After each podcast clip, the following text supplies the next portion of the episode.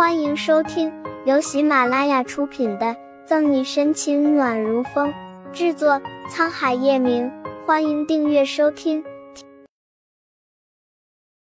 第三百零二章，妮妮的抚养权绝不退让。这是你最爱吃的香酥鸭，我特意去万象广场买的，你尝尝味道怎么样？没有管香喷喷的香酥鸭，沈西眼眶里蓄满泪水，抱住苏倩，哽咽着声音。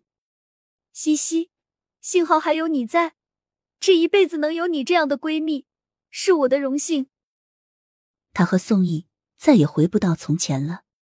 苏倩身体一僵，心里很不是滋味，那就自责又纠结，轻轻拍着沈西的后背：“小西。”苏倩不知道沈西得知她做的事后，还会不会拿她当做朋友闺蜜。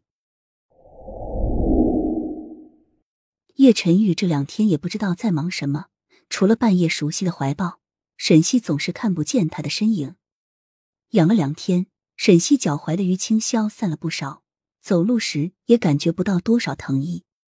一再的坚持，叶晨玉终于同意沈西出院，不过前提是得让家庭医生廖婷每日定时三查，直到一点事都没有的时候。为了自由，沈西答应了这一系列不平等条约。紧接着的，妮妮抚养权三审的时间也到了。所幸的是，这次由穆子谦亲自出马，二十多天都没有来上班。现在沈西站在警局门口，感觉过了好几个世纪。顾青，你能不能长点心？让你弄一张照片就这么难吗？点心？那是什么东西？可以吃吗？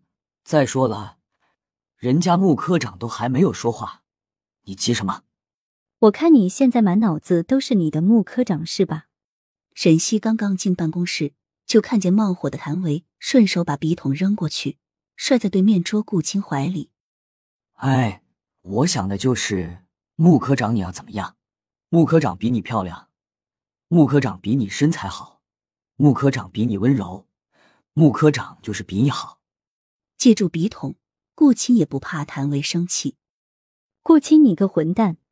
谭维红了眼眶，却找不到话反驳顾青。顾青说的没错，穆饶是比她漂亮，比她身材好。你们两个冤家，能不能好好工作了？我让你们等我，可不是为了看你们吵架的。